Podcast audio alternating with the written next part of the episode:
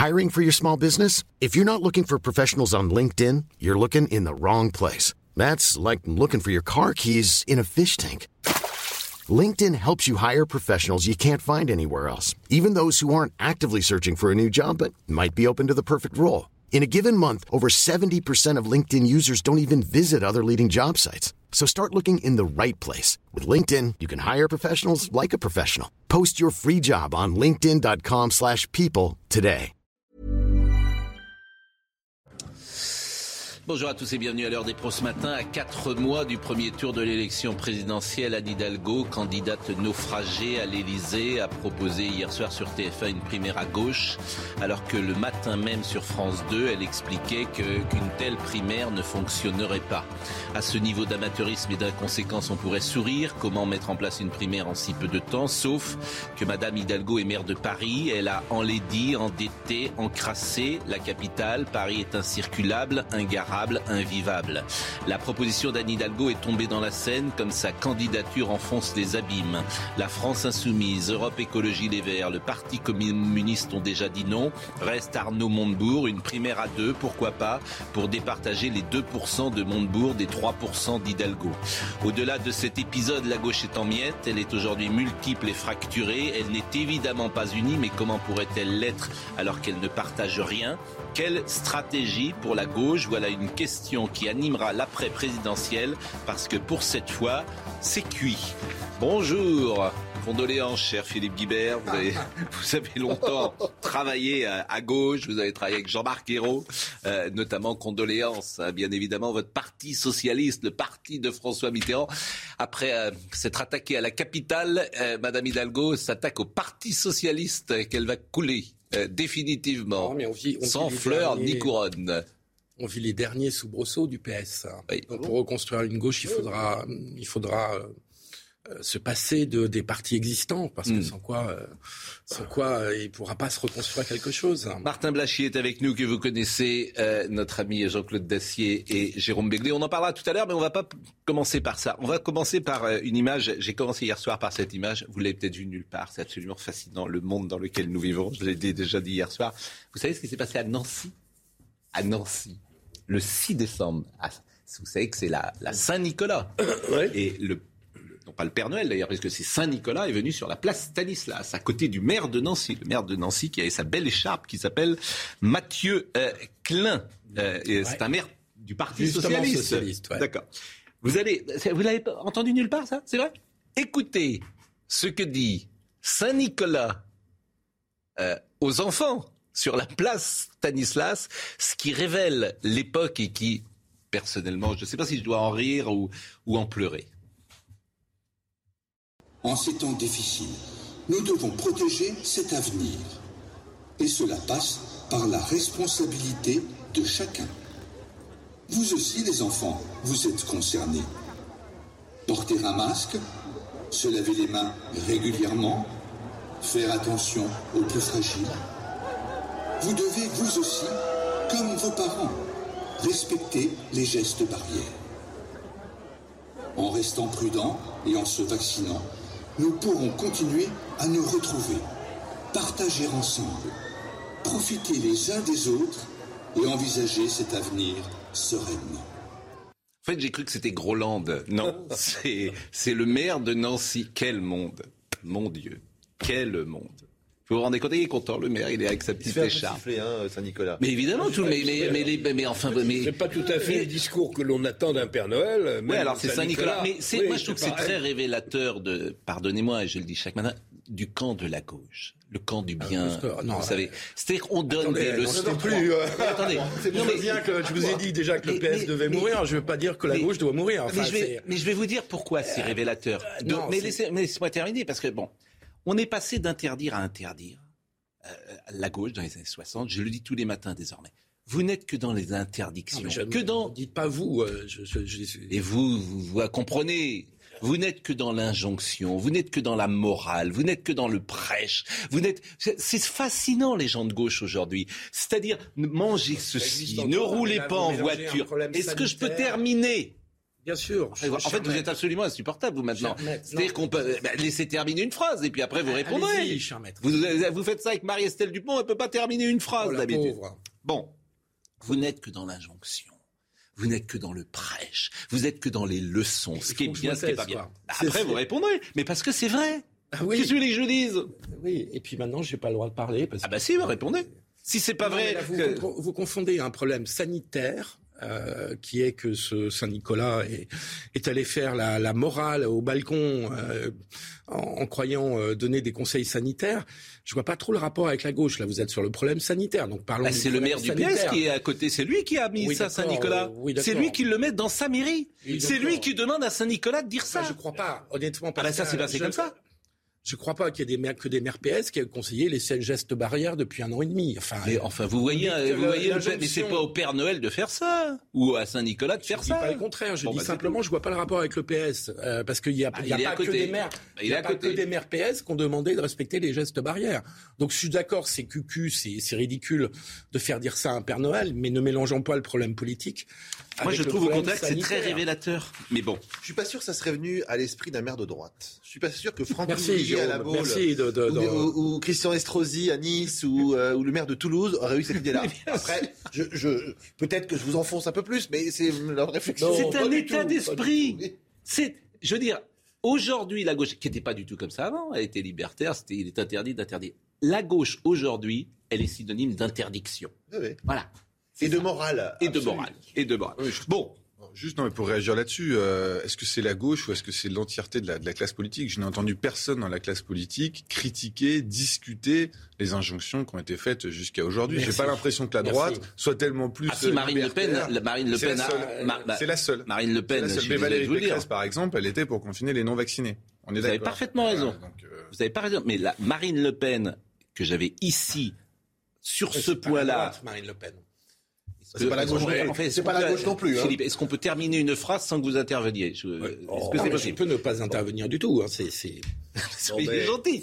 Bon, et ah, mais vous me, ça depuis le début de l'émission. Non, mais là, je parle de Marine Le Pen. Ah, donc, euh, là, on parle de Marine un peu. Mais on parle de Marine Le Pen. Là, on parle pas de Marine Le Pen, elle était à votre place et elle disait euh, je crois en la liberté des gens, j'ai confiance en, leur euh, intelligence, j'ai confiance euh, en, eux, je trouve que c'est un discours que j'ai envie d'entendre. Et elle remet en question le fait que le pass sanitaire protège contre la contamination, ce qui est une réalité aussi. Alors moi je trouve ça un peu dommage que ce soit la seule qui prenne la parole là-dessus, mais là-dessus je suis plutôt sur sa ligne.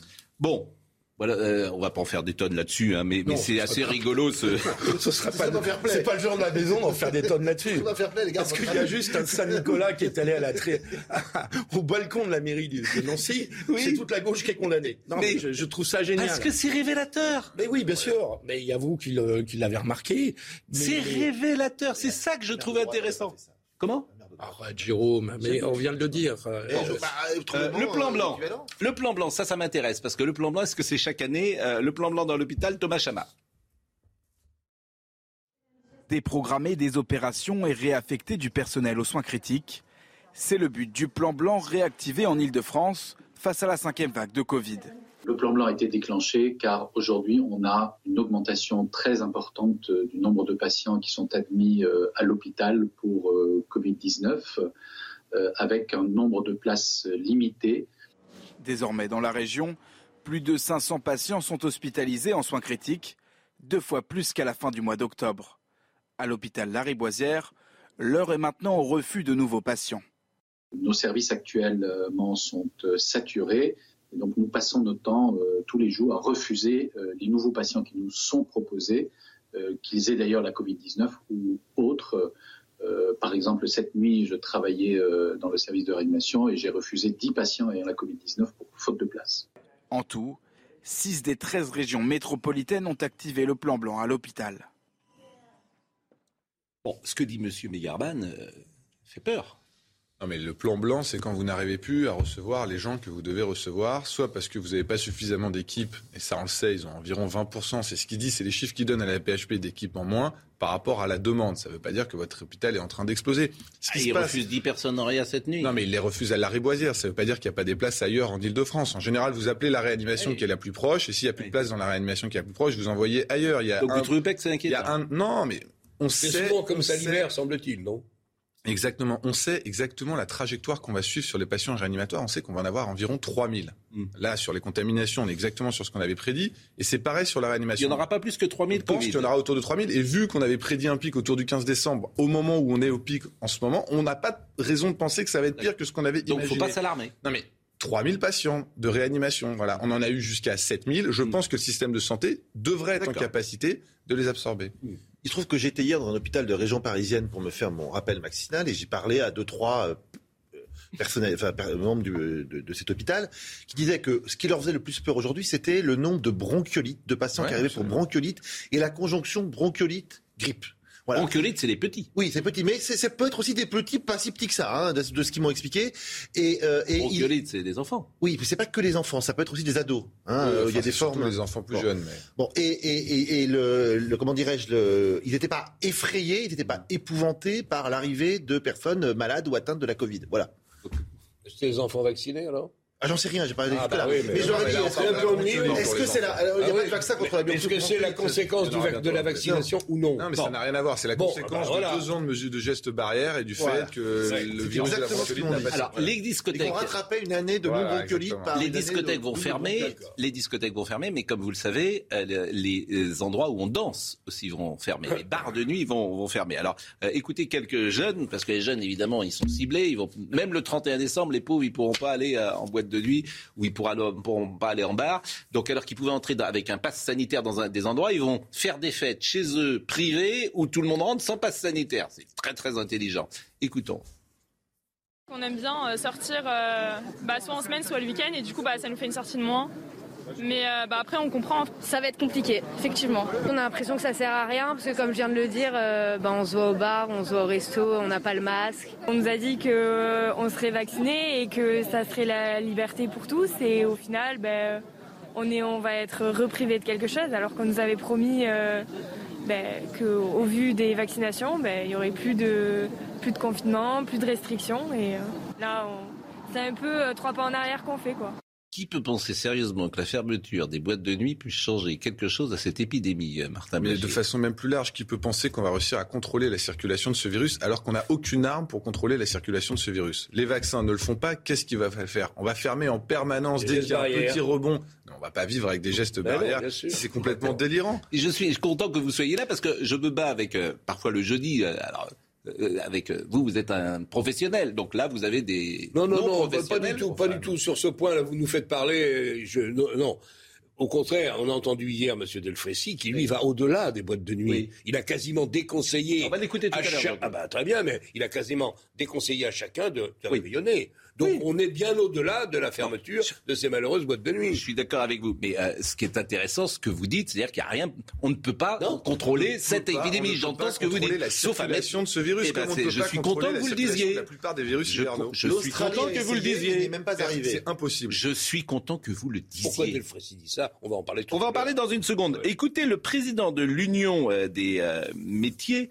Bernard Marty, parce que vous savez que toutes les fêtes sont annulées, tous les pots de fin d'année sont arrêtés, et, bon, et qu'évidemment tous ces gens-là vont faire des fête fêtes. de lumière à Lyon par exemple, qui attire un million de personnes chaque année. Oui, le maire. qui a ouvert hier euh, avec des conditions identiques. Écoutez, à Monsieur Marty, Bernard Marty, ce qu'il dit. Ce qu'il dit, Bernard Marty.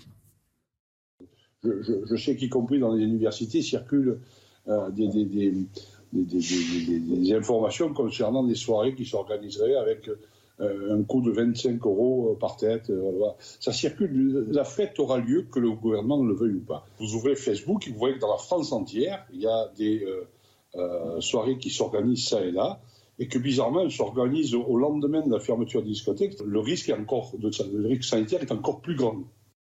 Alors, quand je dis que tout est absolument incohérent, bien évidemment, puisqu'on ferme les boîtes de nuit, mais les meetings politiques euh, vont euh, avoir lieu, donc tout ça n'a pas de sens. Même le heureusement, mais heureusement d'ailleurs, mais tout ça n'a pas de sens. Le 31 décembre au soir, à moins de mettre un CRS sur, derrière chaque arbre, il y aura un million de personnes sur les Champs-Élysées. On verra s'ils portent le masque ou s'ils sont. Mais en plus, on est à l'extérieur. Donc, écoutez le sujet de euh, Rabat Rabbit, Reda Rabbit, pardon, sur ces meetings qui effectivement vont avoir lieu.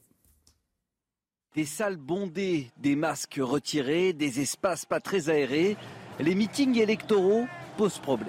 Si aucune règle n'est respectée, à ce moment-là, euh, il va y avoir des contaminations et, euh, donc il va y avoir un, risque euh, associé à ces meetings politiques. En pleine cinquième vague, l'exécutif met la pression sur les partis. Là, il y a vraiment une responsabilité des formations politiques et des candidats.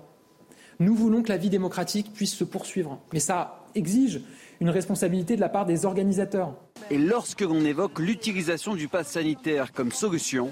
Mais il n'est pas question que je demande le pass sanitaire, puisque je ne crois pas à l'efficacité du pass sanitaire. La situation ressemble à une impasse, mais des alternatives existent. Effectivement, euh, des meetings euh, en plein air euh, seraient une des solutions les plus sûres. On sait que le risque de contamination en plein air est très faible. Les conséquences de la cinquième vague se font déjà sentir sur ces réunions et Valérie Pécresse a pris les devants en organisant un meeting sans public samedi prochain. Un meeting sans public, c'est pas mal. Bon, est-ce que le pass sanitaire sert à quelque chose? Le pass sanitaire sert à pousser les gens à faire la troisième dose. Point. Encore là uniquement pour pousser les Mais gens. Mais autrement, il ne sert à rien. Bien sûr qu'il sert à rien. Mais on le sait. Vous voyez, vous voyez la pente. Regardez la pente qu'il y a aujourd'hui sur les contaminations. C'est la même que celle de la première vague. Donc si le non, mais n'oublie pas la première partie de la réponse. Il sert à pousser les gens à se faire vacciner. Mais, mais évidemment, sauf Jean-Claude, pardonnez-moi, que la parole publique, c'est pas ça. Moi, je veux bien qu'on mente aux gens en permanence, qu'on décrédibilise encore une fois de plus la parole publique. Mais personne n'a dit que le pass sanitaire était fait pour euh, obliger à se vacciner. On a dit le pass sanitaire est fait pour mettre dans une salle des gens qui ne se contamineront pas. C'est ça la parole publique. Ce que vous êtes en train de me dire, c'est que le cynisme absolu doit marcher et que c'est très bien. Eh bien et ne vous étonnez pas après que les gens ne votent pas. Non. Ils fermeraient auriez... pas les boîtes de nuit s'ils pensaient qu'on était protégé par le pass sanitaire. Vous auriez raison, Pascal. Je suis désolé de vous le dire. Vous défendez, vous défendez le mensonge public. Je ne défends pas le mensonge public. Je dis qu'il y a un an et demi, les espoirs qu'on avait placés dans ce pass sanitaire étaient des espoirs légitimes. Le pass sanitaire, c'est il y a six mois, c'est pas il y a un an. Non, on en parle depuis, euh, depuis un an. Mais jamais de la vie. Il n'a jamais été question il y a un an et demi, justement, qu'il bah, n'existe pas. Donc, personne ne disait que ça existerait. Ça six mois. Étaient fondé à l'époque, on voit bien qu'aujourd'hui, c'est décevant par rapport à ce qu'on en espérait. C'est pas décevant, c'est que ça sert à rien. mais c'est pas, ça sert à rien. Au moins, ça, ça sert les gens à se faire vacciner. Ah bah, c'est pas, rien. C'est pas rien. Moi, ce que je trouve invraisemblable, qu'on fasse la vaccination obligatoire pour les gens de plus de 65 ans. Point. C'est ça le courage. le courage politique. C'est eux qui sont en danger. C'est eux qui mettent en danger l'hôpital et c'est eux sur lesquels il faut mettre la pression et qu'on foute la paix. J'ai cru comprendre que le Conseil d'État, le Conseil constitutionnel avait dit que c'était pas forcément euh, conforme à notre alors, droit. Mettre des, mettre des masques aux enfants dans les écoles, euh, alors que franchement ils sont pas en danger et que c'est même pas eux forcément le moteur de l'épidémie et que ce sont les gens aussi vaccinés qui transmettent le virus, ça c'est scandaleux. Et comment vous êtes là le vrai scandale Il faudrait quand même que le corps médical se mette un peu d'accord. Hein, Excusez-moi, mais franchement on a du mal. le résumé de tout ça, c'est qu'on a du mal à vous suivre. Moi je serais ravi de vous suivre. Je serais ravi de vous écouter. Je serais ravi de comprendre. Simplement vous dites tout et le contraire de tout. Pas vous spécialement. Vous avez une certaine continuité de pensée. Mais quand j'écoute Delfrécy, quand je vous écoute vous. C'est pas médecin. Ah, moi, je suis pas médecin. je n'ai rien dit. Pas encore. Je n'ai rien dit. On ne peut pas vous suivre. C'est le foutoir et c'est la pétaudière. Pardonnez-moi. C'est pas ça le problème. Philippe Guibert. Mais c'est jamais le problème. Est-ce qu'on peut dire que le Il est où le problème Philippe Guibert. Vas-y. Est-ce qu'on peut dire que le problème, c'est qu'on a une déception sur le vaccin mais bien sûr, je l'ai dit il y a une semaine, au moins. Le problème n'est pas le pass sanitaire. un peu déçu. Le pass sanitaire a du sens à partir du moment où le vaccin bloquait la transmission. À partir du moment où on a cette déception sur le vaccin qu'il faut assumer, oui. c'est-à-dire qu'il il protège des formes graves, mais il n'empêche pas la transmission. Ah, il est évident que le pass sanitaire a beaucoup moins de sens. dans ce cas-là, vous vous adaptez. Non, mais et donc qu'est-ce qu'il faut faire, messieurs Qu'est-ce qu'il faut faire Il faut faire ce qu'a dit faut faire euh, ce que, enfin, c'est tout. Il faut vacciner les plus de 65 ans obligatoire. Ah bah oui. Vaccination obligatoire. Comment vous faites respecter la vaccination obligatoire, que ça soit sur les tard, ça ne pourra pas se rien. Que ça soit, bah, attends, c'est rien. Mais si on propose quelque chose, il faut Écoutez, Monsieur Delfrécy. Et, et, alors, ce que j'ai appris en revanche, qui est très intéressant, ce que je ne savais pas, c'est que les gens qui ne sont pas vaccinés, qui ont plus de 65 ans, souvent, c'est pas qu'ils veulent pas, c'est qu'ils ne peuvent pas. Ils ne peuvent pas se déplacer, ils sont vieux. Donc, faut aller, faut aller vers eux. Parce que le problème aujourd'hui, c'est ça que j'ai appris. de vaccination. Voilà, le problème aujourd'hui, c'est qu'on a toujours des millions de personnes. Alors, je sais plus où on en est précisément. On a toujours des millions de personnes qui ne sont pas vaccinées du tout. Bah, c'est ce que je vous dis. Et, donc, les plus de 65 comment on fait pour ces personnes Eh bien, on va vers eux. C'est là, je trouve, où la politique Écoutez, du Monsieur Delfrécy. Alors, Monsieur Delfrécy, c'est le champion de la communication, euh, parce que lui, il est cohérent, parce que lui, ce qui le rend, pourquoi pas d'ailleurs C'est une catastrophe de communication, Monsieur Delfrécy. Bah, oui, mais la communication, elle, comment dire Il n'y a pas que la communication. Voilà, c'est pas que de la communication, c'est sa stratégie. donc on va. Il vient polluer quand même toute communication officielle en parlant de la quatrième dose. Écoutons-le, écoutons-le hier, parce que lui, dans sa stratégie, comme lui, il est sur une stratégie zéro Covid, il veut que tout le monde reste chez soi. On fait plus la fête, on voit plus personne, on dit pas. Écoutez, c'est pas à lui de décider ça. C'est Julien, il y a un petit problème quand même. C'est pas son job. Bah, euh, comme on le laisse président du conseil scientifique et parler, bah il parle. Écoutons. Il faut qu'à titre personnel, on, limite notre agenda, nos, les dîners, les, les, les, les, les de réception de services divers et variés, vous au Sénat, euh, à l'hôpital, euh, au CCNE, etc. Vous, arrêtez tout là. on a une période difficile à passer. Il faut que, au prix, si on ne fait pas ça, on sera obligé d'aller vers des mesures de restriction plus lourdes. Donc, euh, il faut absolument. Bon, le deuxième élément, quand je, quand je vois moi des, meetings politiques ou de grands meetings de, de chanteurs où il n'y a pas de demande de passe sanitaire, où les gens n'ont pas de masque, où ça hurle, etc. Bon, la démocratie doit évidemment s'exercer, mais enfin, il y a un moment donné où il faut quand même qu'on appelle un chat un chat. C'est pas raisonnable. Ce n'est pas raisonnable. Je vous signale que M. Delfrécy, en janvier dernier, avait fait le tour de toutes les télévisions pour réclamer une fermeture totale du pays parce que ça allait exploser. Ça n'a pas explosé. Il est complètement décrédibilisé. M. Delfrécy dit n'importe quoi et il s'exprime partout.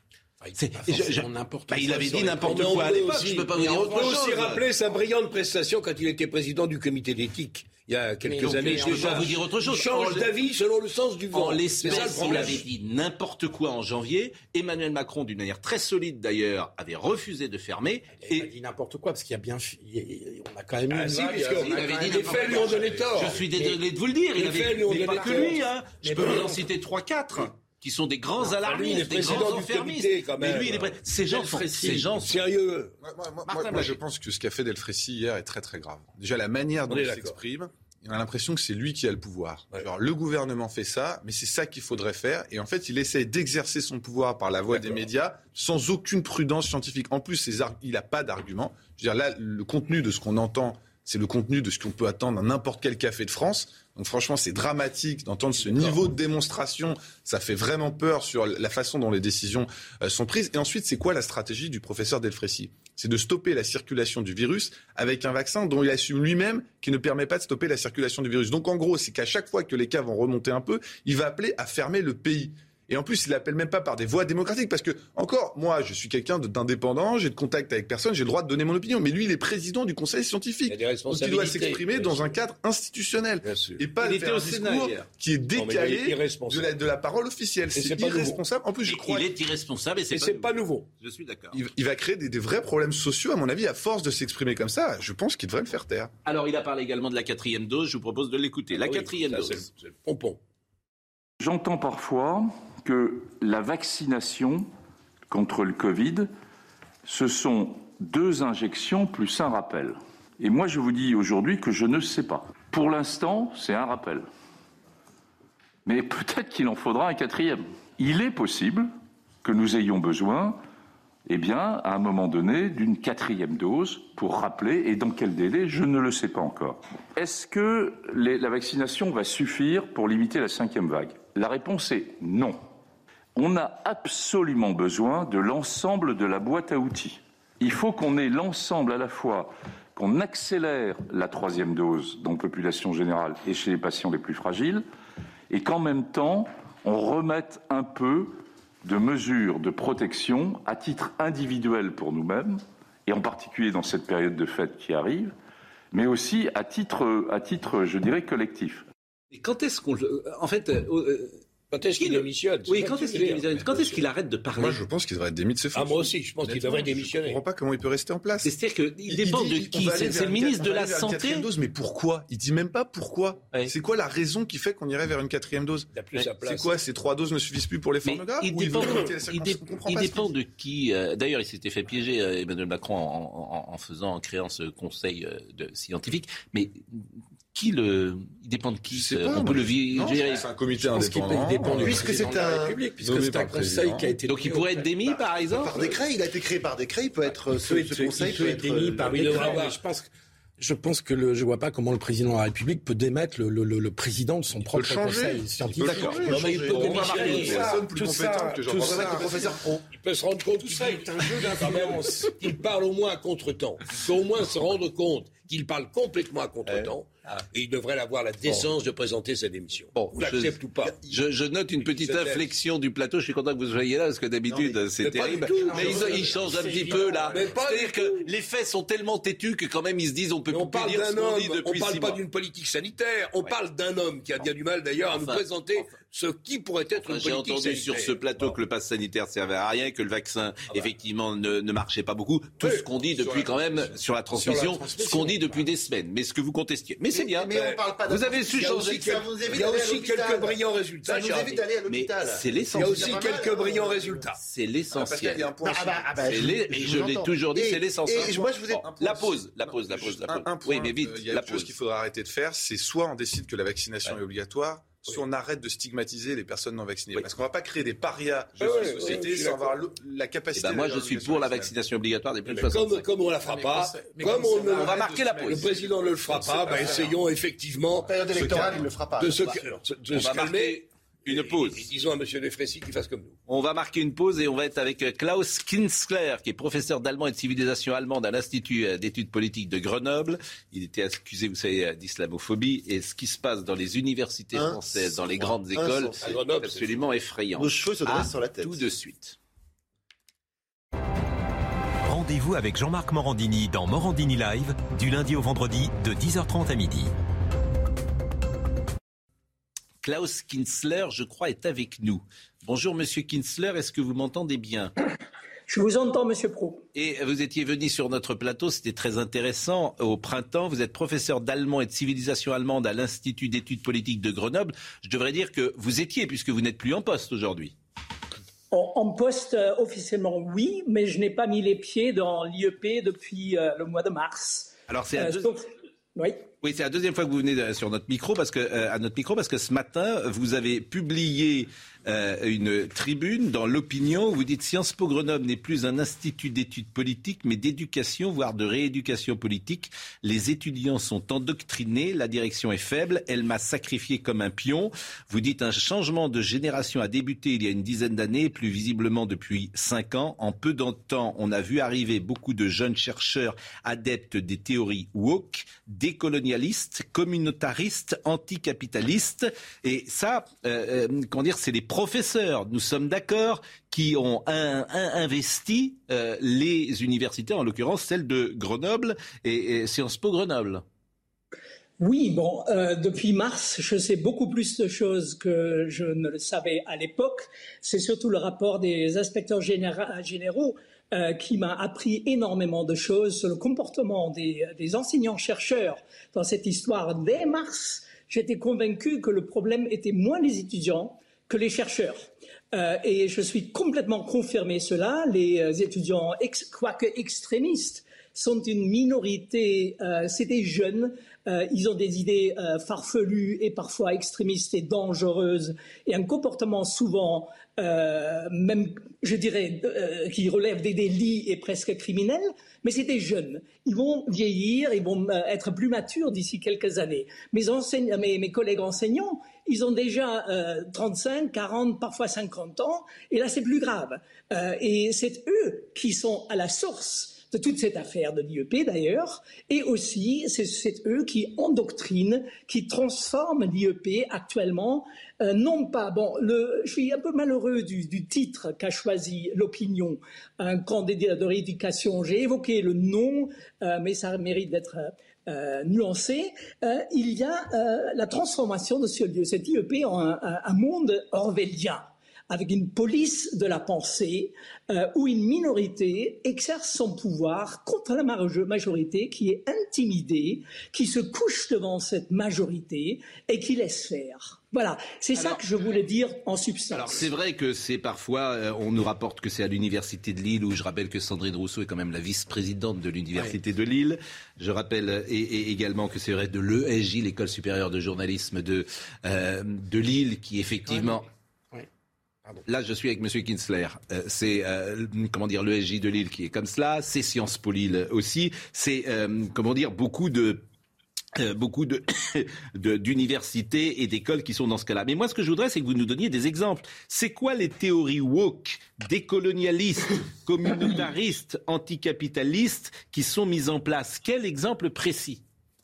Alors, euh, moi, euh, dans le livre, je, le récit que je vais publier euh, chez les éditions Rocher au mois de mars, euh, je consacre à peu près 40 pages sur justement cette ambiance nouvelle de dérive idéologique, d'endoctrinement, où les théories woke euh, jouent un rôle euh, très important, euh, mais aussi euh, quelque chose qui en fait partie, euh, le, le, la, la, langue inclusive qui est parlée chez nous, pas seulement écrite mm. du matin au soir, euh, d'une façon presque totalitaire. C'est tout un, toute une, euh, un, une palette euh, de, de aspects idéologiques euh, bien sûr, c'est euh, l'islamo-gauchisme euh, qui était dans mon cas euh, tout à fait précis, euh, une sorte de cancel culture. On voulait euh, me m'annuler tout simplement parce que je m'étais exprimé contre euh, les tendances totalitaires de l'islam, la, la, le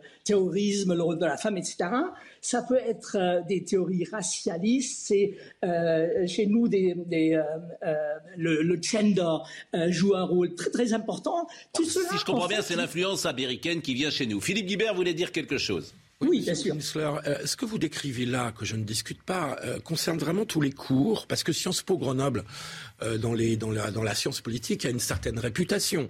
Euh, c'est de longue date euh, une école qui a une belle réputation, en particulier en matière de sociologie électorale, qui a produit des travaux importants. Est-ce que ce que vous décrivez concerne tous les profs, tous les cours? Quelle est l'ampleur du phénomène exactement dans ce que vous décrivez? Alors, euh, je le dis dans les deux interviews, Marianne et Opinion, très clairement, c'est une minorité, mais c'est celle qui tient le haut du pavé. Euh, c'est celle minorité. qui exerce le pouvoir, qui tire les ficelles, qui euh, domine aussi, c'est-à-dire qui paralyse aussi la direction, qui ne peut rien faire contre elle. Je chiffrerai ça, bon, c'est difficile à chiffrer exactement, parce que les gens ne s'expriment que rarement en public. Mais je dirais 25 sur 70 titulaires, à peu près en fin de partie. Donc ça fait toujours 45 qui ne sont pas du tout d'accord, mais qui ne se sont pas exprimés une seule fois, sauf un prof d'histoire très courageux euh, qui a voulu lancer euh, un débat à l'IEP sur la décision de relax des étudiants dans notre affaire, un seul qui a pris la, euh, la, la parole publiquement, mais le reste ne dit rien. Donc en a une minorité très agissante euh, qui, d'ailleurs, euh, à mon avis, ne rajoute pas à la réputation de l'IEP en termes de publication. Vous avez parfaitement raison, il y a une longue tradition euh, de grands chercheurs euh, qui ont fait l'honneur de l'IEP, ah oui. mais aujourd'hui, c'est plus... eh bien, merci. Moi, oui, ben voilà. Eh bien, merci, Monsieur une... Kinsler. On a bien compris. Euh, minorité, minorité active, euh, écriture inclusive euh, qui est. J'ai peur que ça ne concerne pas que Grenoble. Mais bien, mais bien sûr. C'est bien le problème. Ben, on, on, le sait bien, mais c'était intéressant. Je voudrais ajouter un petit mot, si c'est oui, possible. Oui, très rapidement. Très rapidement.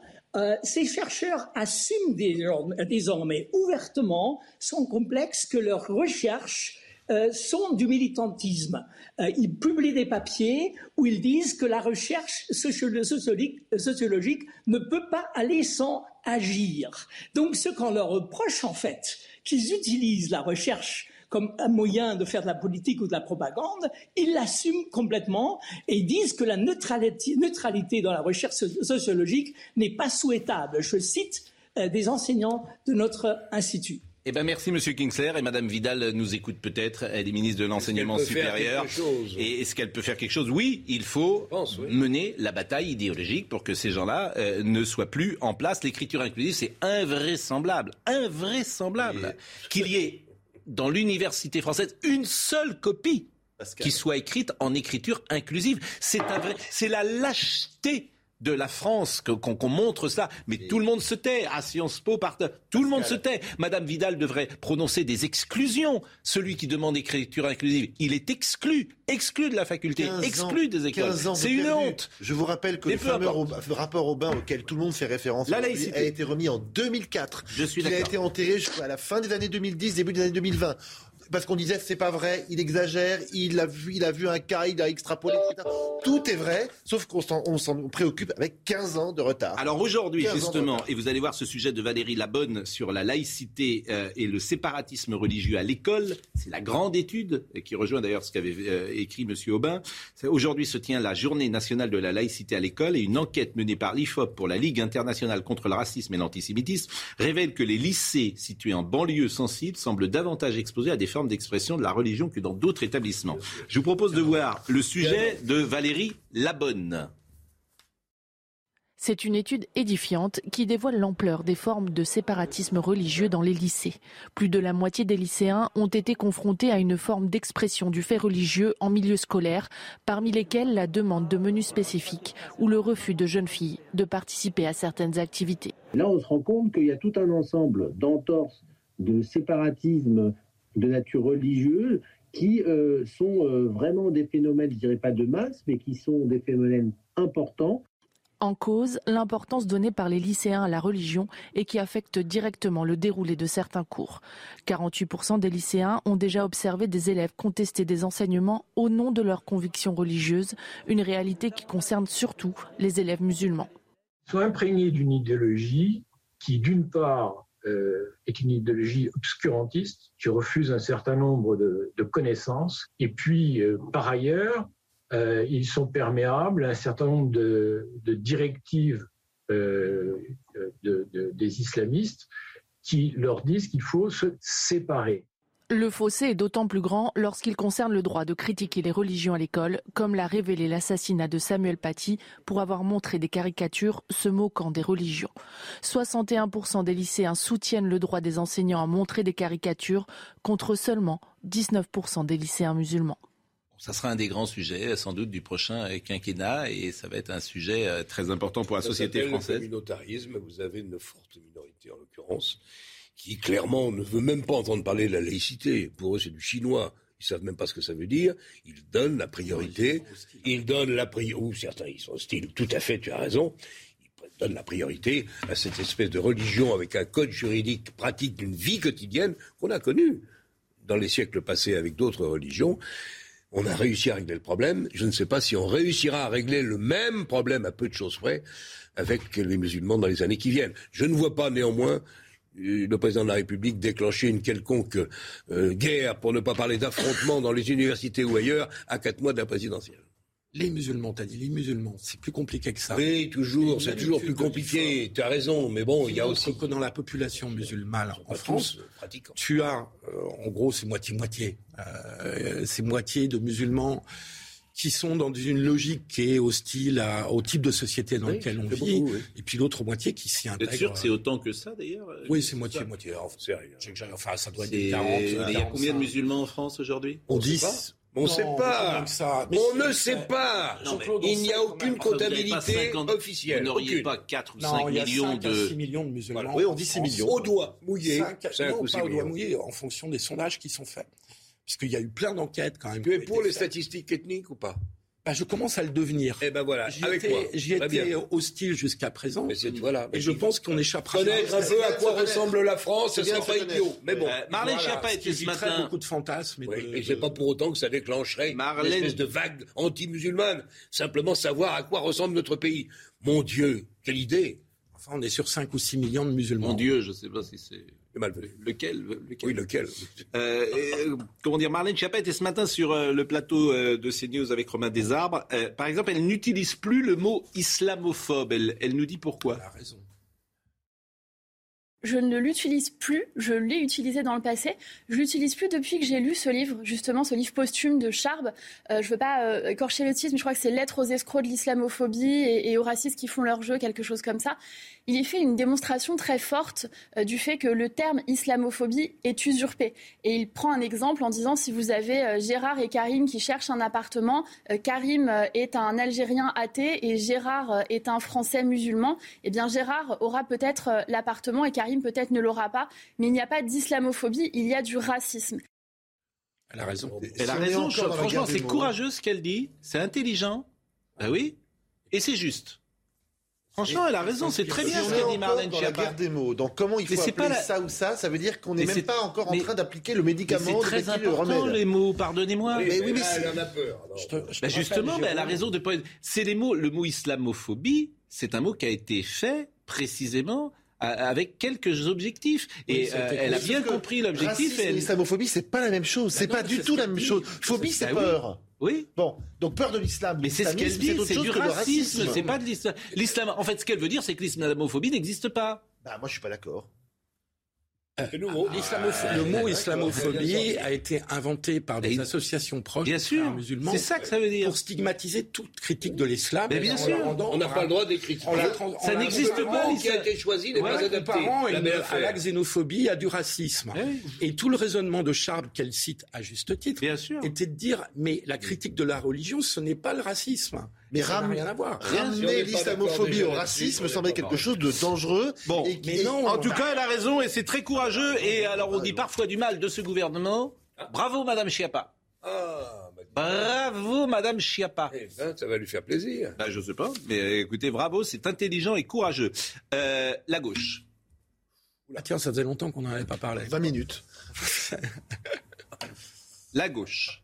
Oui, Pascal, vous, vous, vous êtes, euh, vous êtes en, en tristesse ce, ce matin de, Mais de, de oui, voir je la suis en euh, tristesse parce que la gauche républicaine. euh, mais ça j'ai fait ma- longtemps qu'elle n'existe plus, la gauche. je suis d'accord avec vous, mais j'ai mal à ma gauche républicaine. Arrêtez. Parce que quand elle était républicaine, J'ai- la gauche, j'ai- vous étiez pas tellement j'ai mal. plus, hein. J'ai mal. Comme je vous connais depuis 30 ans, quand la gauche était la gauche républicaine, étiez à fond contre aussi. Hein. Jamais. J'espère. J'ai mal, à ma gauche. D'abord, d'abord, vous me connaissez depuis beaucoup plus longtemps que 30 ans, mais euh, j'ai mal à ma gauche. 40 ans. rép- J'ai mal à ma gauche républicaine. Alors, voyons le sujet de Régine Delfour, parce que Anne Hidalgo, ce qui est formidable chez Anne Hidalgo, vous vous rendez compte, hier matin, elle fait les quatre vérités. Elle dit, euh, la première, non, ça fonctionnerait pas. Elle prend un train pour Poitiers, où elle allait à une réunion politique. Donc, elle devait aller jusqu'à La Rochelle. Oui, pardon. Elle s'arrête à. Poitiers. Elle s'arrête à Poitiers. Elle descend du train, comme le président des Chadelles. Bon, mais euh, elle... Mais pas en pyjama. Mais Pas non, en mais pyjama. elle descend du train, mais volontairement. Je veux dire, elle, bon, mais elle, bon. Et elle dit, finalement, j'ai changé d'avis, je remonte à Paris. Non, mais fran- tu- quand t'entends ça, tu te dis, mais, donc elle prend son petit train à Montparnasse et puis à Poitiers, elle dit, oh, bon, finalement, je vais faire demi-tour. Mais c'est des amateurs, quoi. C'est bon. Et, et elle remonte sur Paris. Improvisation. Oui, elle remonte sur Paris. Bon. Et puis elle dit, je vais faire le 20h ce soir. Bon. Donc on se dit, tiens, elle va annoncer quelque chose. Et elle annonce une primaire. Elle n'en a parlé à personne. On est à quatre mois de la présidentielle. Ça peut pas se faire, bien évidemment. François Hollande, euh, immédiatement, dit que c'est grotesque. Pour Donc, une primaire, il faut une logistique, il faut faire campagne, je suis- il faut mais se tout ça- sur les bon. règles. Ouais, c'est donc- donc, il faut que les autres soient d'accord. Et il faut que les candidats soient d'accord. Euh, donc, donc, donc après le grand saccage qu'elle a entrepris dans Paris, elle fait le grand saccage pareil, euh, au Parti socialiste. Voyez le sujet de euh, Régine Delfour. Anne Hidalgo tente le tout pour le tout. Au plus bas dans les sondages et face à une gauche des plus affaiblies, elle lance un appel aux autres candidats. Je dis, organisons une primaire de la gauche, que viennent participer à cette primaire les candidates et candidats qui veulent gouverner ensemble. Et moi, je porterai une parole, je porterai une vision, celle d'une femme de gauche. Une initiative saluée par Arnaud Montebourg qui, quelques heures auparavant, sollicitait également un rassemblement de sa famille politique pour lutter contre la menace grandissante de l'extrême droite. Éric Zemmour et Marine Le Pen portent, sous couvert de patriotisme, un projet de guerre civile permanente entre Français, selon leurs origines, leur religion ou leur couleur de peau. Une unité qui semble nécessaire au vu des derniers sondages qui créditent l'ensemble des partis de gauche à 24% des intentions de vote. Bon, ce qui est, ce qui est vraiment fou, c'est que, écoutez ce qu'elle disait hier matin sur le plateau de France 2. Vous savez très bien qu'aujourd'hui, euh, une union qui serait perçue comme artificielle parce qu'il y a des candidats qui depuis très longtemps euh, sont euh, déclarés ne fonctionnerait pas. Ce qu'il faut, c'est revenir par les questions de fond. Quel est le projet qu'on Hmm. propose aux Français? C'est ça le thème d'une élection présidentielle. Bon. Et alors, vous allez écouter François Hollande. Il a des défauts, hein, François Hollande, on le sait. Mais alors, il y a quelque chose qu'on ne peut pas lui enlever, c'est son intelligence. Et euh, ce qu'il a dit et ce qu'il a, ce que vous allez écouter. Dommage qu'il n'ait pas plus utilisé pendant son Oui, je, mandat. non, mais je intelligence. je- C'est un homme de gauche non, mais qui parle. je- je suis je Intelligence, c'est dommage, je n'ai pas Moi, donné je suis les très résultats sévère, vous le savez bien sur François Hollande. Mais il y a un truc où il est exceptionnel. C'est euh, oui. Oui, c'est, alors Ah, son le intelligence, c'est, l'art de, de la parole et ce qu'il dit. Alors il dit tout et puis alors, mais c'est, il a, il a, il a tru- oui, il, j'allais dire, il l'a trucide. Mais Je pense qu'il a des raisons de. de- Bon, il a. Il est méchant, François Hollande. On le prend pour un gentil, c'est un faux gentil. Oui, mais bon, Bien sûr. c'est autre chose. général, Mais- Non, non, c'est le mais fond. écoutons, là, on va le voir. choses. Écoutons-le. C'est le fond des choses. Écoutons-le. Une candidature d'union n'a de sens que s'il y a un programme commun. Si euh, tous les candidats qui se désistent pour euh, la personnalité qui pourrait les, les réunir partagent euh, les mêmes propositions, les mêmes conceptions. Or, on sait que ce n'est pas le cas. Ou si ça devait être le cas, ça aurait dû être préparé depuis très longtemps. Ça ne s'improvise pas. Donc je ne crois pas qu'il sera possible d'avoir une candidature unique de toute la gauche. Et je ne pense pas que, par exemple, M. Mélenchon veuille se mettre dans ce processus. Donc, euh, euh, c'est aux électeurs et aux électrices de faire l'union. C'est eux qui vont réaliser par leur vote euh, le rassemblement autour d'une candidature qui pourra, elle, avoir la force d'être euh, au second tour et de gagner l'élection présidentielle. Tout est vrai. Tout est dit, mais il, devrait- il aurait dû être éditorialiste politique, je trouve, euh, François Hollande. Je pense qu'il a toujours en tête qu'à un moment donné, il puisse. euh, en Y cas d'échec, qu'il Non. puisse Là, y c'est aller. possible dans trois mois?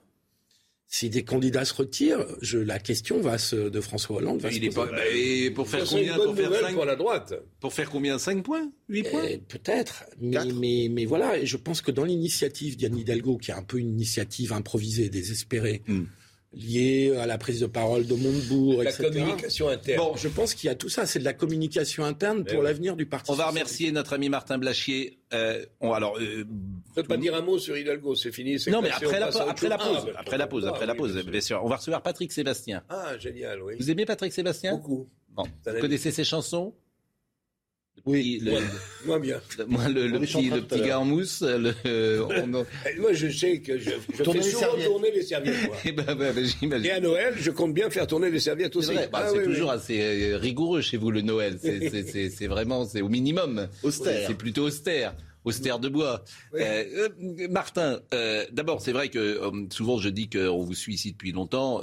Certains se sont trompés. Je trouve que vous êtes moins trompés que d'autres. Je voudrais simplement dire que depuis un mois et demi que cette comment dire, vague arrive, vous avez dit exactement ce qui va se passer. Je me souviens, hein, il y a un mois et demi, on a fait de- les premiers échanges ensemble. Vous avez dit, voilà, il y aura le pic 25 décembre, faudra tenir, faudra pas paniquer, euh, tout ça devrait être sous contrôle. Et ça, c'est exactement ce qui se passe. Je voudrais le dire parce que c'est vrai. Ben, merci. On est ça d'accord. hein rebaisse quand alors? Bah, il l'a dit après. par- Le pic, c'est le 25 décembre Non, à peu près. dit ça sera 15, pas janvier. on est à peu Voilà. près au pic, je Au pense. pic, voilà. Donc vra- vraiment, c'est, c'est, je le dis parce que Vous c'est vrai. tenteriez de remplacer M. Delfrécy à la tête Oh, du- Non, des- mais euh, non, mais mais futur ministre de la Mais santé. irremplaçable. Irremplaçable. il sera à la place de comment il s'appelle déjà ministre de la santé Monsieur Véran. Véran, c'est ça. Je cherchais son nom. On va marquer euh, la pause et à tout de suite.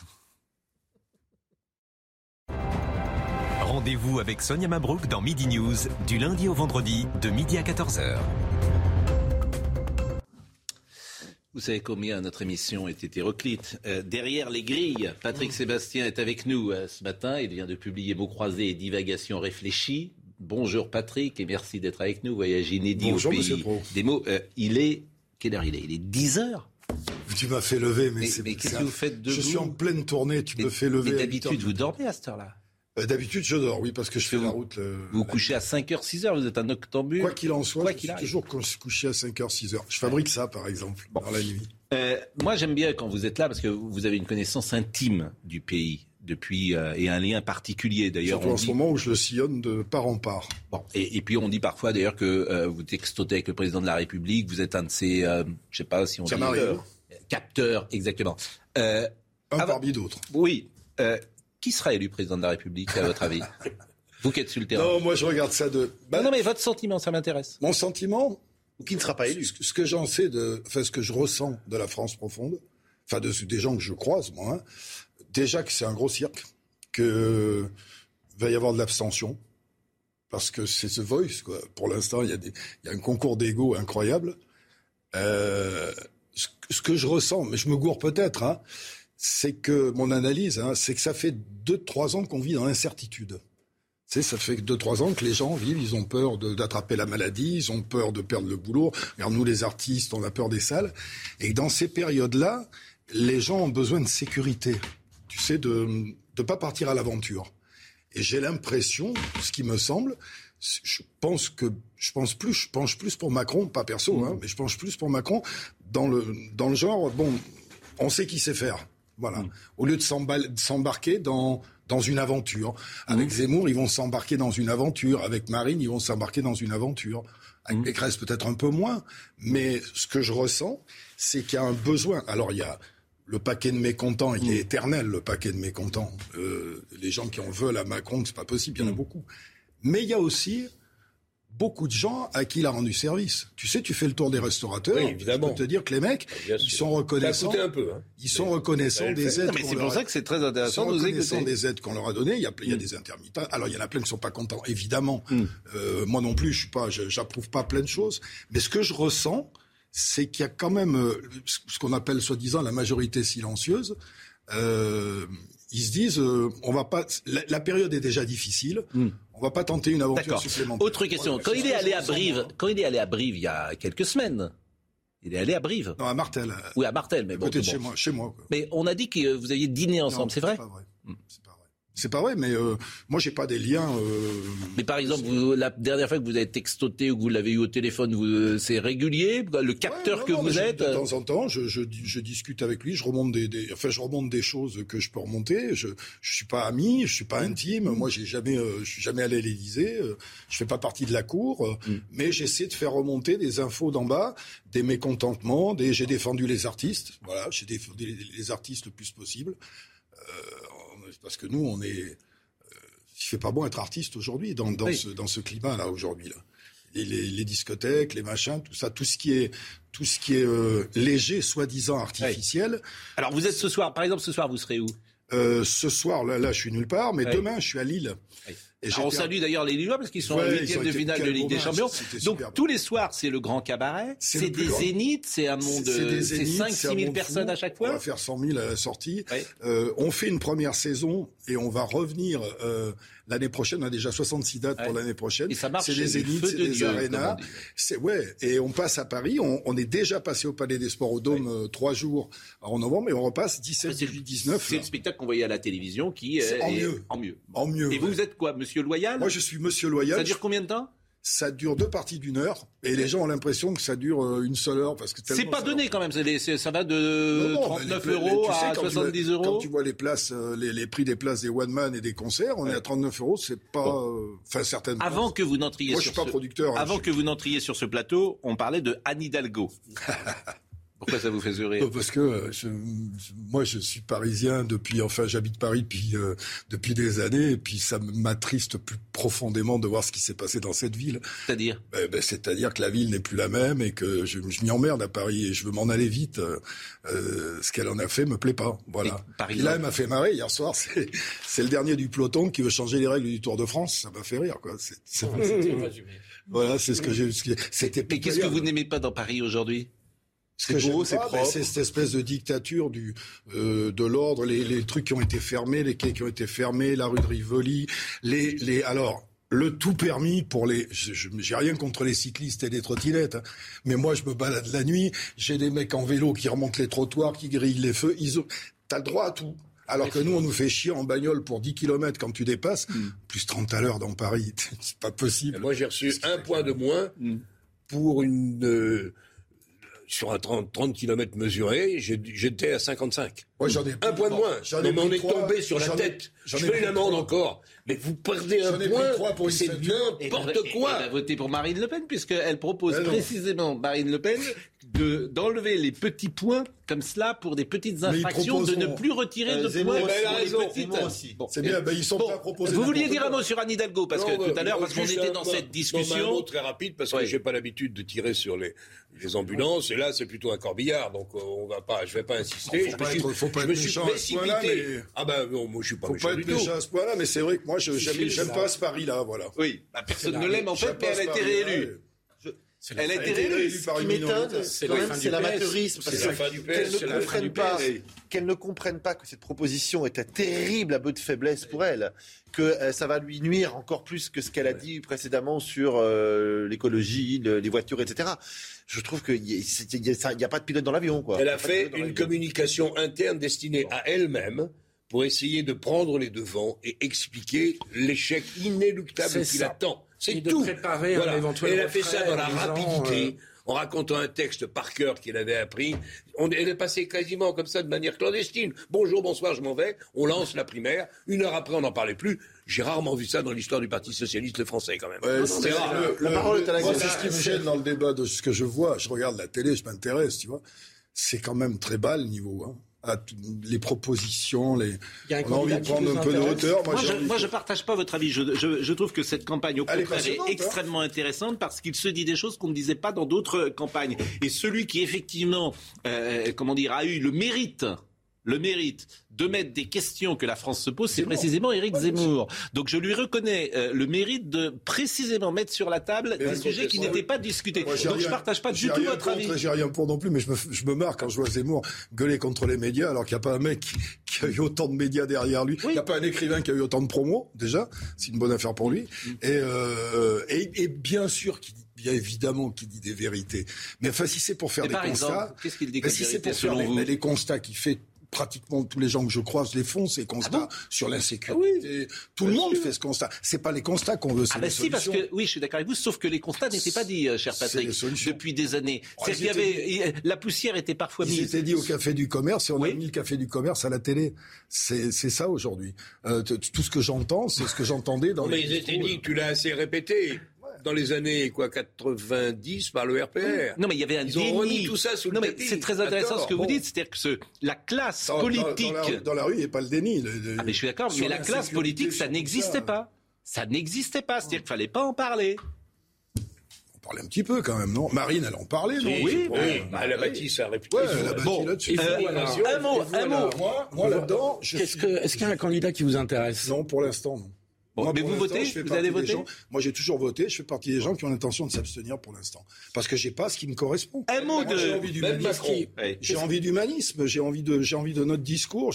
Là, j'ai un show. Je te dis, c'est The Voice. Je mm. vois, je vois une espèce de show d'ego euh, nous, déjà, nous déjà, les artistes, on oui. en a de l'ego, crois-moi. Oui, oui. Hein. On est même surdimensionné.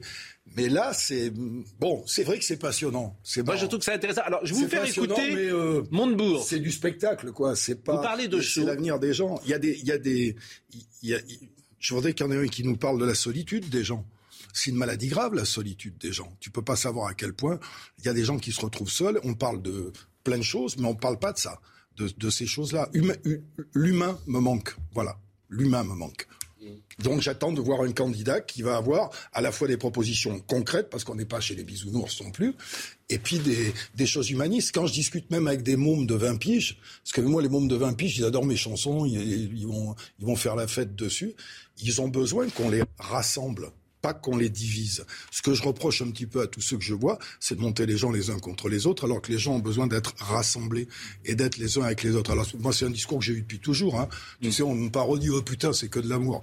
Euh, euh, oui, mais oui, mais oui. Mais il y a des gens aujourd'hui, oui, c'est oui. peut-être le communautarisme qui se met en place. Il y a des gens, c'est très difficile de les mettre ensemble. Hein, ah, c'est euh, très très euh, Patrick, difficile. Être en désaccord sur les idées, c'est pas forcément une tare. Bien sûr, tout à fait d'accord. Non, mais parfois le vivre ensemble réclame des règles règles communes. Oui, tout Donc si tu eh arrives avec des règles qui ne sont eh, pas partagées par le plus grand nombre, ça va être ah difficile de mettre tout le monde ensemble. Ce qui choque les gens dans ce que je, croise, hmm. c'est l'impunité.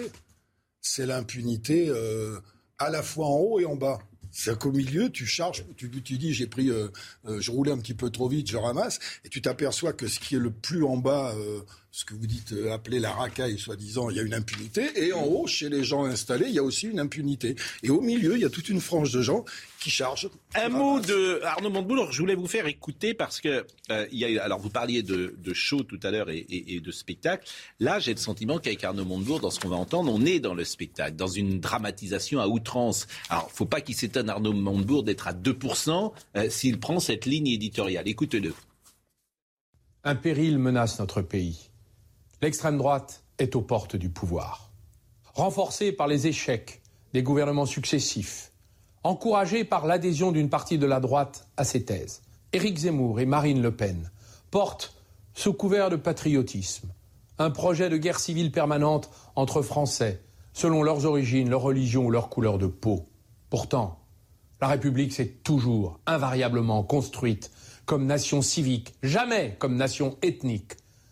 Lui non plus, il n'ira pas au bout. Voilà, il comprend, il comprend rien, mais bon, il fin de ne pas comprendre. Parce que oui, tu sais oui. ce qui m'énerve dans ça, tout ce que je les entends, c'est le, le constat, c'est ça va pas. Quelqu'un qui est malade, qui a un cancer, tu passes pas ton temps à lui dire putain t'as des métastases, tu vas pas t'en sortir. Hein. Tu vas crever mon gars. On essaie de lui remonter non, mais surtout, c'est fou ce qu'il dit. Le, le, le, le, combat de guerre civile, le, péril, tout ça, c'est c'est ça, c'est c'est le dernier. Le fascisme renaissant, c'est la lutte contre une extrême droite qui impose partout ses vues. C'est-à-dire que, oui, mais je suis d'accord avec toi, il fait semblant de ne pas comprendre. Il a très bien compris ce qui se passait dans ce pays. Donc il, il a très bien compris qu'il y avait 40 ans de n'importe quoi, de manque, de manque de courage, et qu'il y a certaines personnes et beaucoup de Français qui oh, commencent à dire, il serait peut-être temps de changer. C'est tout. Arnaud Montebourg fait deux erreurs. Mais il n'est pas idiot, Arnaud Montebourg. il sait que ce qu'il dit est faux. Bien sûr. Simplement, il pense que ça va le servir de dire ça. Et il se trompe. Une personne, ça va changer vraiment. Comment juste un prétexte pour sortir. Oui, bien sûr. Voilà, il fait deux erreurs de oui. temps et bah, de voilà, géographie. Bon. L'erreur de temps, c'est que pendant très longtemps, la gauche a eu plusieurs nuances. Il y avait plusieurs nuances de gauche. Ils arrivaient à faire le rassemblement. Ils n'acceptent pas aujourd'hui qu'il puisse y avoir plusieurs nuances de droite. Donc la nuance de droite qui ne lui convient pas, c'est forcément l'extrême droite. Ça, c'est l'erreur de temps. Et l'erreur de géographie, c'est que la France n'est pas esselée là-dessus. Regardez ce qui s'est passé en Italie, ce qui s'est passé en Allemagne, ce qui s'est passé en Europe centrale, ce qui s'est passé en Grande-Bretagne. Il y a eu ces mouvements dits populistes qui sont pas une tare française, qui ne sont non. pas un dérèglement français. C'est quelque chose qui pousse. On a vu Trump aux États-Unis aussi. Il ne faut pas et, mépriser et alors, ça. Il ne faut pas dire que les Français qui votent ces gens-là sont des gens qu'il faut agonir d'injures, qui sont perdus pour la démocratie, qui sont des ennemis. Je ne crois pas qu'il le méprise. Il dit qu'il n'est pas d'accord. Il a encore le droit. Il ne le dit pas comme ça. Oui, mais il dit qu'il y a un péril. Il dit qu'il y a un péril. Un péril. Il est où le péril Un péril menace la France. Si tu es en désaccord avec Zemmour et Le Pen, tu peux considérer que s'ils arrivaient au pouvoir, ça serait dangereux. Mais tu ne prends pas le mot péril. Tu dis je ne suis pas d'accord avec leurs idées et pied à pied, je vais les combattre avec telle solution. Je vais répondre un mot à, à Patrick, parce qu'il dit est-ce qu'on change un homme, est-ce que ça change tout? Ouais. Je serais tenté de dire qu'en principe non, mais en réalité oui, parce qu'on est sous la Ve République et que le président de la République a tous les pouvoirs, sans exception. C'est malsain, c'est pas bien, mais c'est le cas. Donc il nous faut quoi? Un homme qui ait le courage politique, le courage politique de faire les cinq ou six grandes réformes indispensables. Est-ce que Et ça... quand je dis six, je suis à minima. Bien évidemment que ce pays fait n'importe quoi depuis 40 ans. Est-ce que ça va On avec le fait d'être élu D'avoir ce courage-là Il faut avoir. Ah ben non, pas C'est forcément. compliqué, hein Pas forcément. Il y a un truc qui me dérange, c'est le côté. Moi, on m'a toujours reproché d'être soi-disant populiste. Euh, le peuple, là, le, il faut quand même qu'il n'a pas la parole. C'est, c'est. euh, Bah, il a la parole moi, j'étais du côté des. Moi, on m'a, on m'a démonté avec ça. Moi, mais je prends toujours dans, dans la gueule de la part de cette femme. Je t'ai entendu parler de cette fameuse élite qui décide tout, qui interdit tout, qui a décidé que eux pensaient bien et que les autres c'était de la merde.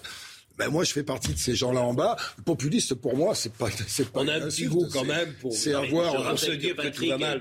On se lève pas tous les matins en buvant du rouge et en mangeant du saucisson Je et en étant raciste. a C'est été pas vrai. viré de France 2 pour des raisons idéologiques, sans que personne 50 ans. quasiment ne dise rien. Et personne n'a rien dit. Et que euh, il a été viré d'une émission qui euh, marchait, faisait de l'audience, et que euh, Madame les- gens viennent nous voir. Je veux dire, et, et tout ça est passé. Non, c'est pas tellement. Tu sais, Pascal, moi, c'est pas grave. Moi, ma carrière, elle est faite. Mais c'est aux gens. Et c'est très sûr, symptomatique de ce qui se passe aujourd'hui. C'est aux gens à qui on a dit allez vous faire foutre. Bien vous sûr. êtes 3 millions, vous aimez ça. Vous êtes des ploucs. Donc ils viennent me voir sur scène, je suis ravi, c'est parfait. Euh, mais c'est vrai que le- j'ai pas passé une journée dans la rue, on, leur a pas demandé leur avis. Bien sûr. Et ce qui se passe beaucoup dans ce pays, c'est ça, c'est qu'on leur demande pas leur avis. Non, mais la présidente de, de France Télévisions mène un combat idéologique depuis longtemps, on le sait. Elle met autant d'i- d'idéologique de- que d'intelligence de programmation. Un sondage. Je te rassure, je suis mieux, je suis mieux sur scène. Ouais, bah, peut-être. Un, un sondage que je voulais vous montrer, parce que hier, hier, alors, ce qui euh, caractérise notre émission, Patrick, c'est l'honnêteté intellectuelle. J'ai vu, ouais, je vous regarde. C'est vrai? Surtout quand on est d'accord avec toi. C'est l'honnêteté. Là, ce matin, Mais c'est ça qui caractérise. formidable. Hier, hier. Je pense que c'est Quand on est d'accord avec l'émission. Mais- vous vrai. avez tort. Hier, j'ai par- j'ai parlé de dégringolade du président Macron. Cette nuit, je me suis dégringolade avec un sondage. Bon, il était passé. Hier, j'en avais dit. Il baisse- C'est peut-être un peu J'ai- rapide comme. euh, Bah, c'est Ouais. pour ça que j'ai reçu un texto cette nuit, parce qu'il y a un nouveau sondage qui est sorti où il est à 25% et Valérie Pécresse n'est plus qu'à 16. Un texto d'un ami m'a dit Dégringolade, tu prends tes désirs pour des réalités. Faut voir l'ami. Moi aussi. Non, je ne vous le connaissais pas cet ami en plus. Bon, mais euh, comment dire euh, D'abord, j'ai pas de désir particulier que le président euh, Macron dégringole ou pas. C'était euh, factuel. Il était sur une mauvaise dynamique. Pascal, je vous avais parlé Donc- de sondage orphelin qu'il fallait toujours se méfier des sondages orphelins. Donc là, il y a un nouveau sondage. Je sais Elam pas. était Voilà. une exception. Voyons, voyons ce sondage. Je crois qu'on le voit, ce sondage d'ailleurs. L'honnêteté intellectuelle est quand même là. On l'a, Marine, le sondage Ah bon, on va le voir, le sondage, 25% au premier tour. Valérie Pécresse 16. Bon, et la question, je vais vous la reposer hier, parce que je l'ai posée d'ailleurs hier. Et J'ai deux questions sur cette présidentielle. Oula. Au stratège politique que vous êtes, Jean-Claude, Oula. Oh, qui, si on voit quand même, si on regarde dans le rétroviseur, c'est peu trompé depuis 40 ans. Je pense que c'est une vache. La première, c'est que la première Le question. supporter de Raymond Barre, il me le reprochera jusqu'à la fin de ses jours. La première c'est question, c'est quelle stratégie, à votre avis, doit mener Valérie Pécresse? Est-ce qu'elle doit faire cap à droite ou essayer de piquer les voix du centre d'Emmanuel Macron? Elle fera bien ce qu'elle veut, mais je pense que si elle ne fait pas un cap à droite, eh ben, elle sera battue. Pour essayer de piquer donc euh, du Éric Zemmour ou Bah, on du... qu'il y a euh, deux fois 15 à récupérer. Il faut, mais je pense que son profil correspond assez bien aux, aux contraintes du moment. Je pense qu'en même temps, il faut qu'elle rassure un peu au milieu, au centre, voire. euh, au- Ah ben non, on peut pas faire les deux, Jean-Claude. Ben Si, là, non, on peut si. pas siphonner les deux. Quand Ça, elle dit je ne veux non. pas faire Guantanamo, elle commence à, à- à maintenir- elle, a un- elle maintient un discours de droite, mais néanmoins modéré, tempéré, intelligent. Ipsos. Est-ce que ça suffira? On verra bien. Ipsos, donc, ça, Emmanuel Macron, Ipsos. ça c'est un sondage Ipsos, donc là, il se balade, si j'ose dire, On est en 25%. décembre. Oui, mais je suis d'accord, mais bon, je- bon. Il y aura du fait divers d'ici en Bon, campagne. Jean-Claude, Oui, je, je me permets de vous dire que, Oui. par exemple, euh, quand Nicolas Sarkozy avait siphonné un camp, tu peux siphonner un camp. Tu peux pas siphonner deux camps opposés. Donc, faut choisir. C'est-à-dire que les mesures que tu feras, euh, pas- soit elles sont euh, pour les électeurs de Marine. pas du siphonnage. Il y a une partie Ah, des euh, électeurs oui. potentiels des républicains qui sont partis depuis cinq ans chez Macron. droite, d'accord. Ceux-là, on peut les récupérer parce que, au fond, ils font aussi des reproches à Macron. Mm. Et donc, ils vont réfléchir entre un discours authentique, clair, précis, déterminé de Valérie Pécresse Mm. et une politique parfois un peu hésitante du président de la République. Deuxième question. Le choix est à faire. Deuxième question que j'ai posée hier et que je vous repose aujourd'hui. À votre avis, le président Macron, il a intérêt à ce qu'Éric Zemmour soit haut ou bas? Plutôt haut. Plutôt haut si. euh, Bah non. Ben, C'est le meilleur Non, oui. adversaire. Oui, C'est le meilleur plutôt. adversaire pour Ah. Macron. Je, pense que. C'est le meilleur adversaire. Dans une logique de second tour, il vaut mieux que ce soit Macron-Zemmour que Macron-Pécresse ou évidemment. Macron. euh, Alors, je moi, je vais, je vais vous dire, si vous me Contre permettez. Macron, il se balade. Contre Jean-Claude. Pécresse, il se balade Jean-Claude. pas. Oui, Si- n'ai pas les réponses à toutes les Jean-Claude, questions. hein. si Éric Zemmour est haut, Oui. ça veut dire que Marine Le, Bas- Marine le Pen n'est pas très haute. Nous sommes d'accord. Donc ça veut dire que Valérie Pécresse est au deuxième tour et qu'Emmanuel Macron si- trouve euh, Valérie Pécresse qui est plus dangereuse que Marine Le Pen euh, C'est ce que je voulais pour lui. dire, oui. Ah oui, ben non, à ce moment-là, si Éric Zemmour est bas, ça veut dire que Marine Le Pen est haut et que c'est elle qui est au deuxième tour Ça face veut- à lui. Ça veut dire, c'est pour Vous ça ne que. croyez plus à la possibilité de Zemmour au deuxième tour Oui, c'est- c'est. Compliqué. Ah non, mais c'est compliqué. Donc c'est pour ça que je vous pose la question. C'est la première fois, dans, sans doute dans l'histoire de la République, qu'on a trois ou quatre candidats qui sont pour l'instant dans un relatif mouchoir de poche. On n'en sait rien. On n'en sait rien. Les présidentielles, Les se, André- les présidentielles se jouent. André Valigny nous écoute, vous le connaissez. André Valigny, sans doute, il dit Patrick Sébastien viré de France 2 comme Guy Lux en 81 et ce fut Mitterrand qui le fera revenir. La gauche était intelligente en ce temps-là. Il ne faut jamais mépriser ce qui est populaire. Quand je présidais le département de l'Isère, j'avais fait venir Sébastien faire son spectacle à Grenoble et ce fut une belle soirée. Mais il mais ça, incarne, André Valigny, la gauche républicaine, la gauche que vous aimez, la gauche que nous aimons. Mais sa voix, manifestement, aujourd'hui, elle ne pèse pas de la même manière. Elle ne pèse plus. Donc, euh, c'est pas Ah, oui, mais c'est quand même fou parce qu'il y a de, l'espace. Mais ce qui est fou, c'est qu'il y a de l'espace pour cette gauche-là. C'est ça qui est Les chez vraiment Macron, fou. Est-ce qu'il y a des gens Non, parce que les électeurs sont partis déjà. Est-ce qu'il y est-ce qu'il y a des gens Elle est chez Marine Le Pen, cette gauche-là, ou chez Macron pour les. Elle est partie. Les électeurs de gauche sont partis. Il n'y a peut-être pas les hommes ou les femmes qu'il faut. Non. On est, on est vraiment, on est doute. passé dans un truc vraiment. Ils nous ont piqué notre boulot là, les, les politiques là. Ah, euh, là, là, je regardais Zemmour. Il, il a- on l'a vu plus à la télé pendant deux mois que Johnny pendant dix ans. Sur les chaînes Ah, je suis info. pas- je- Honnêtement, sur les chaînes Non info. mais, oui. oui, Pas- mais- non, mais pas autrement. Il est passé justement. Ce soir, d'ailleurs, il est sur France 2. je, ben, Mais c'est la première fois. je parle Non, de mais Zemmour non, comme je non, parlerai des autres. Il a fait Ruquier chez France 2 et c'est la première émission politique qu'il fait sur pas le été- service Il n'a public. pas été privé de médias depuis deux mois et demi. Il a fait les. mais Jean-Claude, le tropisme des chaînes info, c'est pas la France. Il y a plein de gens Non, qui mais il n'y a regardent pas que les chaînes info. Il a Ah fait il y a plein de, trucs, France. Info n'a pas voulu faire venir Mais. Jean-Claude, pardonnez-moi, Enfin, il y en a il, d'autres, a, hein. il- il a pas fait TF1 sauf le Gilles Boulot. Il a fait France 2 avec euh, euh, Ruquier, c'était il y a en septembre. C'est la première émission politique qu'il fait. Il a fait Plus une essentiellement les couverture des meetings sous forme de reportage très importante. Ce que je peux Moi, j'aimerais bien, sais, Chacun décide. Mais il y avait ça bien- aussi. J'aimerais bien que les artistes, Oui. je parle pas pour moi, hein, Oui. mais j'aimerais bien qu'aujourd'hui, on donne autant de place aux artistes qu'on donne Oui. aux politiques. Parce que, euh, franchement, on a dégagé tous les, on a des, non, non, non, je parle pas que pendant les présidentielles. Là, on est dedans, mais Mm. de, de plus en plus, les artistes, on les a dégagés. Un pays qui met de côté ses artistes, c'est pas bon.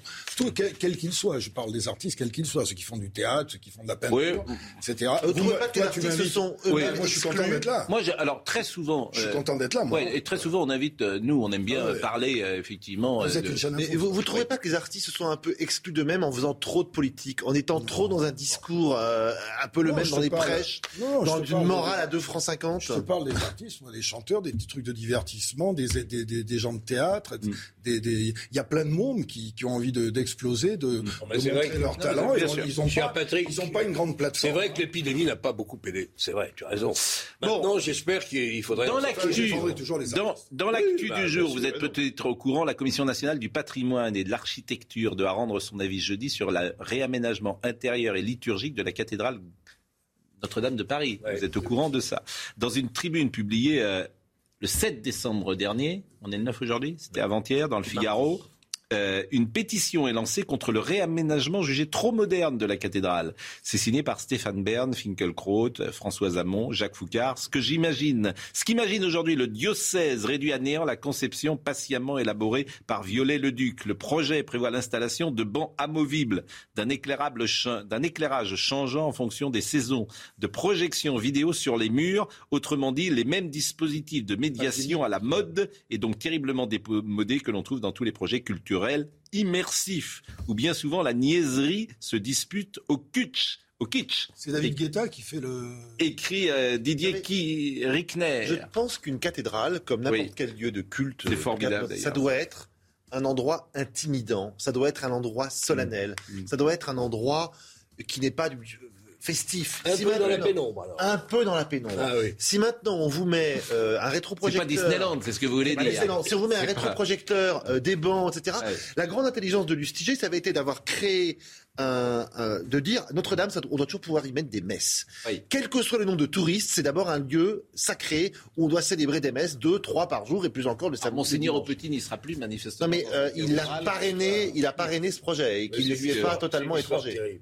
C'est-à-dire Pourquoi terrible Bah, si vous considérez normal que l'évêque de la capitale euh, ait le comportement, je parle avec beaucoup de prudence, que, cet homme que je respecte beaucoup a eu, il faut quand même que les choses se clarifient et ça vient après des affaires encore plus graves. Oui, Donc l'Église catholique, il catholique de France traverse quand même une période Oui, enfin, qu'on pourrait appeler en effet en crise. Le pape a dit que le péché euh, de chair n'était pas le plus grave. Mais c'est vrai, sans doute, sans doute. C'est Néanmoins, un péché euh, auquel vous n'avez pas échappé, euh, cher Ah Patrick. non, j'y ai pas échappé. je sache, il pas en curé. est- Il en est le fruit. Oui. Et oui, il en est le fruit. Bien sûr.